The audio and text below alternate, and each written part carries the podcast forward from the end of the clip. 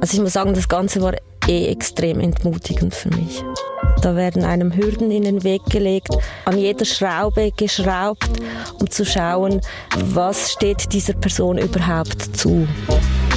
Was heißt es, in einem reichen Land wie der Schweiz am Existenzminimum zu leben und deswegen ausgegrenzt zu werden?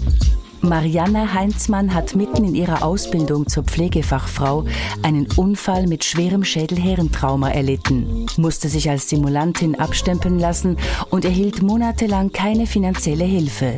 Doch gerade in dieser Corona-Krise konnte die 45-Jährige auch wieder neuen Mut schöpfen. Plötzlich ist man nicht mehr allein in der Situation, zu Hause zu bleiben. Die Leute gehen spazieren. Spazieren ist gratis, das mache ich auch die ganze Zeit.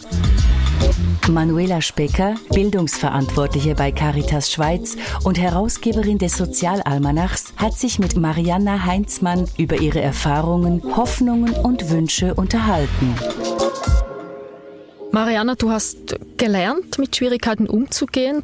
Wenn du jetzt beobachtest, was die Corona-Krise mit den Menschen anstellt, wie, wie Menschen nun plötzlich in Schwierigkeiten geraten, bei denen vorher alles rund lief, was ist da dein Eindruck?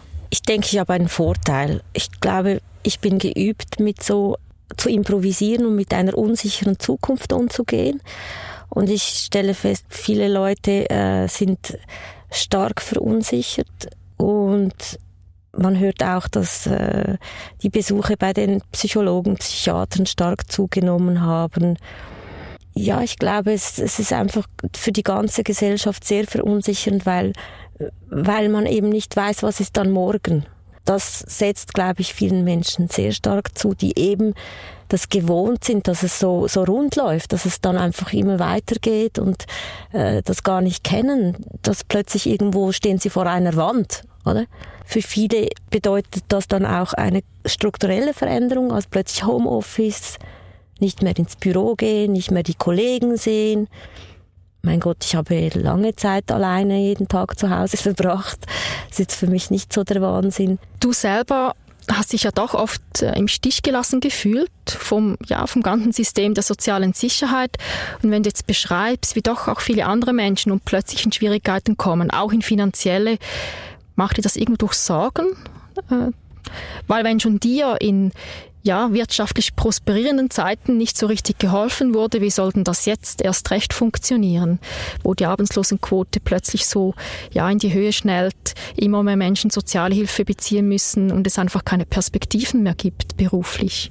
Ja, das macht mir schon Sorgen und vor allem, vor allem weil ich sehe, dass diese Schere zwischen Arm und Reich immer größer wird. Und ähm, ich, in meinem Umfeld gibt es Leute, die in der Kultur arbeiten, die sich selbstständig etwas aufgebaut haben, äh, sei das jetzt ein kleines Café oder ein, ein, ein Konzertort oder so. Ich meine, denen geht's jetzt allen auch wahnsinnig schlecht. Und aber ich glaube, es ist vor allem diese Schere zwischen Arm und Reich. Das, das macht mir echt Sorgen.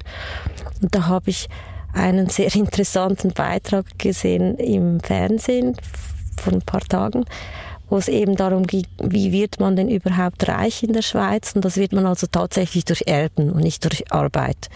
Ja, ich habe den besagten Fernsehbeitrag per Zufall auch gesehen. Bei diesem Beitrag fiel mir auf auch das Selbstverständnis, dass so manche sehr reiche Menschen mitbringen, oder? Die sind überzeugt davon, ich habe das verdient, wo ich bin, ich habe viel geleistet, ich bin ein self-made man.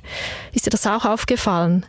Ja, das ist mir auch aufgefallen und eben, das ist äh, ein Teil Selfmade, aber die Startbedingungen sind nicht gleich für jeden Menschen und da habe ich auch noch eine Geschichte eigentlich zu erzählen. Also ich bin ursprünglich aus Polen, ich bin äh, Immigrantin und äh, ich hatte einen, schon einen sehr schweren Start hier in der Schweiz. Also das hat schon angefangen mit einem Asylantenheim, mit äh, meine Mutter hat dann in, damals in der EPA gearbeitet. Du kannst dir vorstellen, das ist nicht gerade der beste Lohn für eine alleinerziehende Mutter. Also da rauszukommen irgendwann, das ist wahnsinnig schwierig, denke ich. Da, es gibt Leute, die schaffen das, aber viele schaffen es halt nicht. Viele bleiben eigentlich auf diesem Niveau, dann äh, gesellschaftlichen Niveau äh, stecken, also im Sinn von, ja, Ähm, wir haben damals in einer städtischen Liegenschaft gewohnt, die subventioniert war und so in dem Stil geht's bei mir weiter. Ich habe mich da nicht hocharbeiten können eigentlich. Ich habe zuerst eine Ausbildung in Tanz gemacht und später in Kunst in Zürich und ich bin alleinerziehend und dadurch war es immer etwas schwierig mit diesen künstlerischen Berufen, also habe ich dann eben gejobbt. Ich habe ähm, zuletzt bei der Spitex gearbeitet, wo meine Chefin gefunden hat, ich wäre sehr talentiert für die Pflege. Dann hat mir das RAF empfohlen, eine Ausbildung zu machen als Pflegefachfrau, die ich dann ein Jahr lang gemacht habe, bis ich einen Unfall hatte was dann meinen Lebensweg ziemlich verändert hat. Du hast für den Sozialalmanach von Caritas Schweiz deine Erfahrungen niedergeschrieben, die du da gemacht hast mit dem Gefühl von Ausgrenzung, die mit Armut verknüpft ist. Und gerne lasse ich dich nun eine Passage daraus vorlesen. Mir wurde sechs Monate nach meinem Unfall gekündigt und die Krankentaggelder wurden auch eingestellt begründet mit der Ferndiagnose eines Vertrauensarztes der Unfallversicherung. Ich habe einen Einspruch gegen die ungerechtfertigte Verfügung geschrieben. Dann musste ich mich vorübergehend beim Sozialamt anmelden. Das war ein Kampf, denn es dauerte vier Monate und brauchte viel Einsatz, bis ich die wirtschaftliche Hilfe schließlich bekam. In dieser Zeit habe ich nebst Schmerzen und anderen medizinischen Problemen sehr unter der Isolation und den finanziellen Einschränkungen gelitten. Es entstand jedoch auch eine Wut über die soziale Ungleichheit und Ungerechtigkeit, die mir Kraft gab, immer wieder aufzustehen. Meine Erfahrung ist, dass unser Gesundheitssystem und die Sozialversicherung auch nur eine Geschäftsform sind. Gewinn durch maximale Einsparungen. Bis heute warte ich auf den Beschluss zum Verfahren. Eine neue Begutachtung hat gezeigt, dass die Dimension meiner Verletzung massiv größer ist, als zuerst diagnostiziert wurde. Das hat den Vorteil für mich, dass ich nun nicht mehr als Simulantin dastehe, die wahrscheinlich das Sozialsystem ausnutzen will und deswegen das Gegenteil beweisen muss. Der Nachteil ist, dass ich wohl nie mehr so belastbar sein werde, um in unserer Leistungsgesellschaft mitzuhalten. Also wir haben das richtig gehört, du hast dich in dieser Zeit eigentlich in erster Linie als Kostenfaktor wahrgenommen. Ja, das ist so. Ich habe mich als Kostenfaktor wahrgenommen, an dem man einsp möglichst einsparen will. Also da werden einem Hürden in den Weg gelegt, da wird, wird an jeder Schraube geschraubt, um zu schauen, äh, was steht dieser Person überhaupt zu. Ja, genau. Also implizit ist ja der Vorwurf im Raum, du seist eine Simulantin. Was macht das mit einem, wenn man einerseits mit diesem Leid konfrontiert ist, sich das eigene Leben komplett auf den Kopf stellt und gleichzeitig wird einem beschieden oder immer unterschwellig suggeriert, man simuliere nur, äh, um da Gelder einzustreichen, die einem nicht zustehen sollen? Ja, in erster Linie finde ich, das war das sehr verunsichernd für mich. Ich hatte viel Selbstzweifel. Ähm es war auch erniedrigend irgendwie. Und gleichzeitig eben habe ich auch so ein bisschen einen Kampfgeist, den es auch dann angestachelt hat. Aber vor allem Selbstzweifel, ob jetzt die eigene Wahrnehmung stimmt oder nicht. Hast du dich denn in dieser Zeit überhaupt jemals sozial abgesichert gefühlt oder warst du da einfach sehr auf dich alleine gestellt?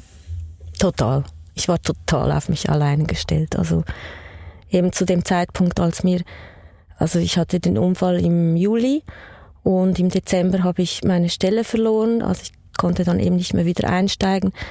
Dann hat mir äh, im April die Unfallversicherung geschrieben, sie würden rückwirkend auf den Januar die Leistungen einstellen und waren so kulant darauf zu verzichten, dass ich das zurückzahle. Und ähm, dann habe ich eben diese Einsprache gehalten und bin zum, zum Sozialamt und es hat dann vier vier Monate gedauert, bis ich überhaupt beim Sozialamt dann äh, Unterstützung bekommen habe. Also ich war dann völlig ohne Einkommen, ohne Unterstützung, ohne nichts. Und das Ganze war extrem stressig. Also ich habe mir immer, ich bin sprachlich nicht so, äh, also ich, ich mag Sprachen, ich kann gut Deutsch, aber ich habe mir immer vor, vorgestellt, wenn jemand Mühe hat mit Formulierungen, mit ähm, mit der Sprache allgemein, ich weiß nicht, wie eine Person da durch diesen Dschungel durchkommt. Also Mhm. Also es klingt sehr nach Schikane, was du da äh, erlebt hast. Nun sind wir sehr auf, auf dieser behördlichen Ebene. Kannst du, kannst du mir erzählen, wie es dir so ergeht, ja, mit deinem Privatleben, mit den ganzen sozialen Kontakten, was da passiert ist? Weil eben Armut ja häufig mit Ausgrenzung einhergeht, würde ich gerne von dir wissen, wie du das erlebt hast.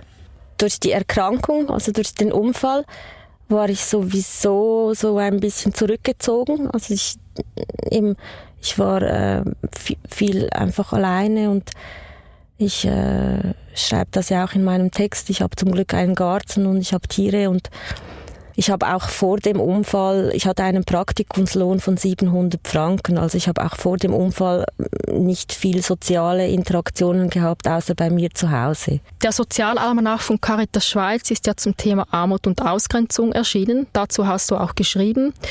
Kannst du uns beschreiben, wie du, wie sich für dich das ganze soziale Leben verändert hat seit diesem Einschnitt? Also wie gesagt, ich hatte vorhin davor schon sehr wenig Geld mit diesem Praktikumslohn. Und für mich war es eben vor allem das, der gesundheitliche Aspekt, dass ich mich einfach nicht wohlgefühlt habe, schnell ermüdet bin und dadurch auch vielleicht äh, selber weniger aktiv auf Leu Leute zugegangen bin.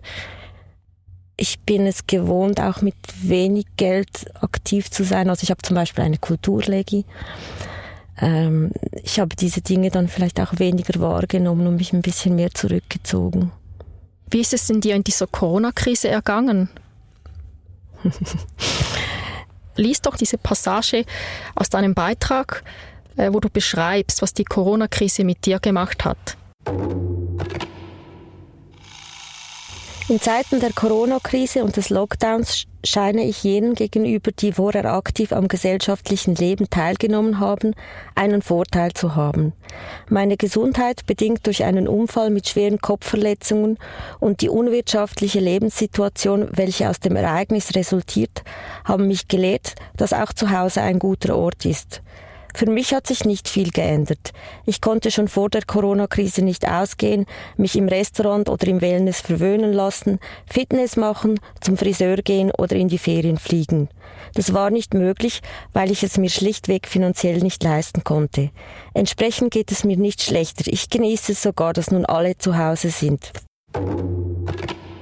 Du bist nicht die Einzige, die so spricht in dieser Corona-Krise. Also ist, kann man daraus auch schließen, dass dieses, diese ganzen sozialen Aktivitäten auf einen auch eine Art Konformitätsdruck ausüben, weil man das eben nicht machen kann, was für andere selbstverständlich ist. Oder wie, wie ergeht es dir mit diesen Einschränkungen? Ja, das habe ich genauso empfunden. Also ich, ich fand das fast eine Erleichterung eigentlich. Plötzlich ist man nicht mehr allein in der Situation, zu Hause zu bleiben. Ähm, äh, die Leute gehen spazieren. Spazieren ist gratis, das mache ich auch die ganze Zeit ähm, ja, ich habe wirklich, ich hatte wirklich dieses Gefühl, das hat mich ein bisschen erleichtert. Es war keine Schadenfreude. Es war nicht so, ah, jetzt, jetzt geht's euch auch mal so, sondern wirklich so dieses Gefühl von, ja, jetzt sind wir alle halt so, oder jetzt geht's uns allen mal so. Und für mich war das irgendwie, soll ich sagen, ja, ich fand es irgendwie schön, ruhig. Aber wie gehst du selber damit um, dass du Corona hin oder her gar nicht so am gesellschaftlichen Leben teilnehmen kannst, wie es eben für andere völlig selbstverständlich ist? Also ich merke es vor allem dann, wenn es mir schlecht geht. Wenn es mir schlecht geht, dann ist das, hat man, haben andere Leute viel viel mehr Möglichkeiten, sich abzulenken, sich etwas zu schenken, das Wohlbefinden zu steigern. Wenn es mir schlecht geht, dann merke ich das schon. Aber wenn es mir gut geht, psychisch, physisch, dann merke ich das eigentlich gar nicht so. Man kann wirklich sagen, du machst das Beste aus der Situation. Genau, und das schon lange. Ja, genau. Du hast dich schon viele, viele Jahre. Ja. An dieser Stelle sollte vielleicht mal erinnert werden, dass die Schweiz den Armutsbetroffenen nicht nur materielle Teilhabe gewährleisten äh, muss, sondern auch soziale Teilhabe. Und du hast zu Beginn sehr gut erläutert, wie du da in die Mühlen von solchen Behördenentscheiden geraten bist. Kannst du noch die Situation erläutern, wie das mit deinem Arbeitgeber gelaufen ist? Also da hat man dir ja offenbar auch nicht wirklich Chancen gegeben, dich da wieder einzugliedern nach dem Unfall. Ja, eben wie gesagt, den Unfall hatte ich im Juli und ähm, das war eigentlich am Ende des Praktikums und ich hätte dann wieder äh, erst im Februar wieder anfangen können. Und dann bin ich dann doch äh, äh, Juli, August, September, Oktober, November, Dezember ausgefallen und dann hat man mir gekündigt. Man hat mir nahegelegt, dass ich wohl nicht so belastbar bin. Also ich habe ähm, für die fürs Kinderspital, im Kinderspital gearbeitet. Und das Lustige war dann, dass man mir gesagt hat, ja, also für, für das USZ, also für das Universitätsspital Zürich, wäre ich wohl nicht genug belastbar, aber für die, für die Langzeitpflege würde es wohl reichen. Also man hat mich dann irgendwie so abgeschoben Richtung Altenpflege. Und ähm, ich habe überhaupt kein Problem mit Altenpflege, aber ich habe halt das Unispital, also das Kinderspital gewählt, weil ich gedacht habe, gerade für die Ausbildung hat man einfach, man bekommt mehr verschiedene Fälle, also man hat ein breiteres Wissen, das man lernt. Und genau, und dann habe ich mich ja dann wirklich tatsächlich bei den Pflege, ähm, Pflegeheimen Zürich auch beworben, wo dann die Frau, also das hat dann auch gut ausgeschaut, dass ich diese Stelle bekomme. Dann hat sie meine ehemalige Berufsberaterin gefragt, also das war meine Referenz, und die hat dann eben wieder gesagt, ja, sie hätte das Gefühl, ich sei nicht so belastbar. Also es ist mir dann immer, nach diesem Unfall ist mir das wie angehängt worden, diese Belastbarkeit, oder? Und äh, das, das Krasse war, fand ich dann schon, dass schlussendlich eben genau die Stelle, für die ich mich beworben habe, hat einfach eine Jüngere bekommen, die ja dann eben belastbar ist, oder? Und dann ist man dann auch bei dem Thema Alter, was auch zu Ausgrenzung führt. Also ich bin ja nicht alt, ich bin äh, soweit eigentlich auch fit wieder nach dem Unfall zum Glück. Das hat lange gedauert, aber es geht mir gut. Ähm, aber man kommt dann auch, das kommt dann auch noch dazu, das Alter wo man ausgegrenzt wird. Es wird einem ja schon fast eingeredet, dass man das und das nicht mehr kann. Und im schlimmsten Fall glaubt man dann auch selber daran, oder? Es wird einem der Mut dann eigentlich genommen. Also ich muss sagen, das Ganze war eh extrem entmutigend für mich. Ich habe dann auch gemerkt, äh, ich habe dann weiter versucht, eben nach diesen Pflegeheimen habe ich noch in der Epi-Klinik auch noch geguckt für einen weiteren Praktikumsplatz. Ich habe einiges mich wirklich viel beworben und viele Absagen gekriegt und das ist schon entmutigend. Du hast ja auch einen Sohn. Wie geht er eigentlich damit um, mit dieser Situation? Der fand es natürlich zuerst total toll, dass ich jetzt nochmal eine Ausbildung anfange und er war ganz stolz und dann war er, glaube ich, vor allem besorgt nach dem Unfall. Und ich habe aber ein sehr herzliches Verhältnis zu meinem Sohn. Also er macht mir da nicht irgendwie Vorwürfe oder äh, oder fühlt sich benachteiligt oder so. Ich glaube, er ist einfach froh, dass es mir wieder gut geht. Mhm. Jetzt, wenn du gar keine Geldsorgen hättest, was, was würdest du dir wünschen? Was ist dein Traum? Ja, wenn ich gar keine Geldsorgen wär, hätte, da wären wir eben wieder bei meinem Sohn. Also ich glaube, jetzt in der Corona-Krise würde ich, er sucht eine Lehrstelle und es ist wirklich schwierig. Also er ist im Berufswahljahr und die ganzen Jugendlichen, äh, die sind wirklich, die finden alle nichts. Also ich würde ihm, glaube ich, nochmal eine Ausbildung finanzieren, jetzt auch auf, Priva auf einer privaten Ebene würde ich ihn, er hat zum Beispiel SEC B gemacht, da würde ich gucken, dass er noch einen SEC A-Abschluss machen kann. Und selber würde ich, glaube ich, eben auch nochmal ein Studium beginnen, ja. Du hast ja vorhin deine Situation geschildert, auch, dass diese ganzen Erfahrungen sehr entmutigend waren. Und trotzdem hast du auf eine ganz schöne Weise wieder zu Mut gefunden. Äh, dein Beitrag im Sozialalmanach trägt den Titel Von Armut zu Mut. Äh, du hast trotz äußerst schwieriger Umstände diesen Mut gefasst, gerade während der Corona-Pandemie.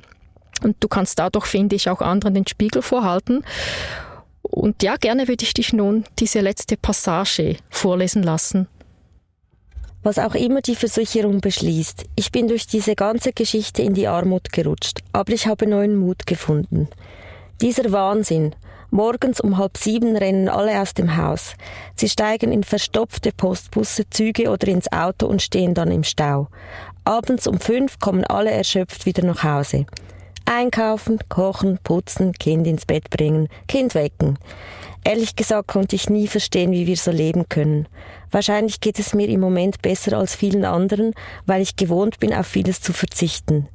Ich musste meine Werte schon seit längerem anpassen. Durch die Abhängigkeit von der Unfallkasse, dem Sozialamt und nun von der IV fühle ich mich zwar nicht frei, aber habe ich mich vorher freier gefühlt? Ich beobachte die Corona-Krise und denke, dass sich jetzt ganz viele Menschen abhängig fühlen. Abhängig von Klopapier, abhängig von der Politik oder von einem Gesundheitssystem, dem sie nicht so richtig vertrauen. Aber allen voran fühlen sie sich wohl wegen ihrer eigenen Ängste unfrei. Diese resultieren daraus, mit einer Situation umgehen zu müssen, auf die sie nicht vorbereitet waren. Eine kollektive Anpassungsstörung. Nun bin ich also nicht mehr alleine mit dieser Diagnose. Ja, vielen Dank, Mariana. Ich denke, das ist ein schöner Abschluss auch für unser Gespräch. Den ganzen Beitrag von Mariana können Sie im Sozialalmanach 2021 lesen, der von Caritas Schweiz herausgegeben wird, diesmal zum Schwerpunkt Armut und Ausgrenzung. Bestellbar ist das Buch online unter shop.caritas.ch oder per E-Mail shop.caritas.ch oder Sie erhalten das Buch natürlich auch über den Buchhandel.